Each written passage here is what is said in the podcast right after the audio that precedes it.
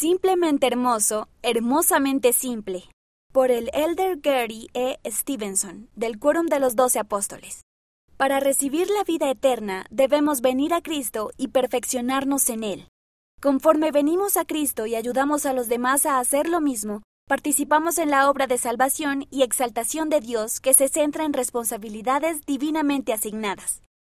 Esas responsabilidades divinas están alineadas con las llaves del sacerdocio restauradas por Moisés, Elías y Elías el profeta, según están registradas en la sección 110 de Doctrina y Convenios y con el segundo gran mandamiento que nos dio Jesucristo de amar a nuestro prójimo como a nosotros mismos.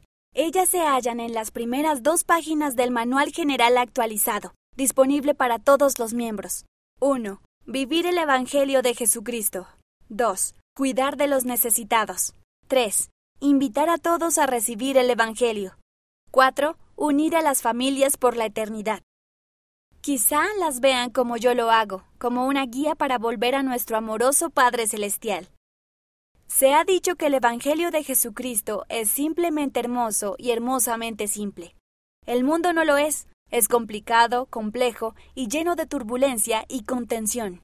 Somos bendecidos al tener cuidado de no permitir que la complejidad, tan común en el mundo, se interponga en la manera en que recibimos y ponemos en práctica el Evangelio.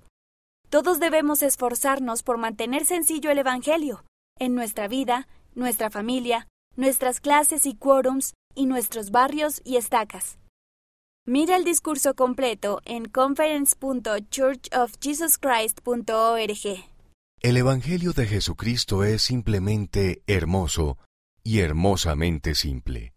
Elder Gary E. Stevenson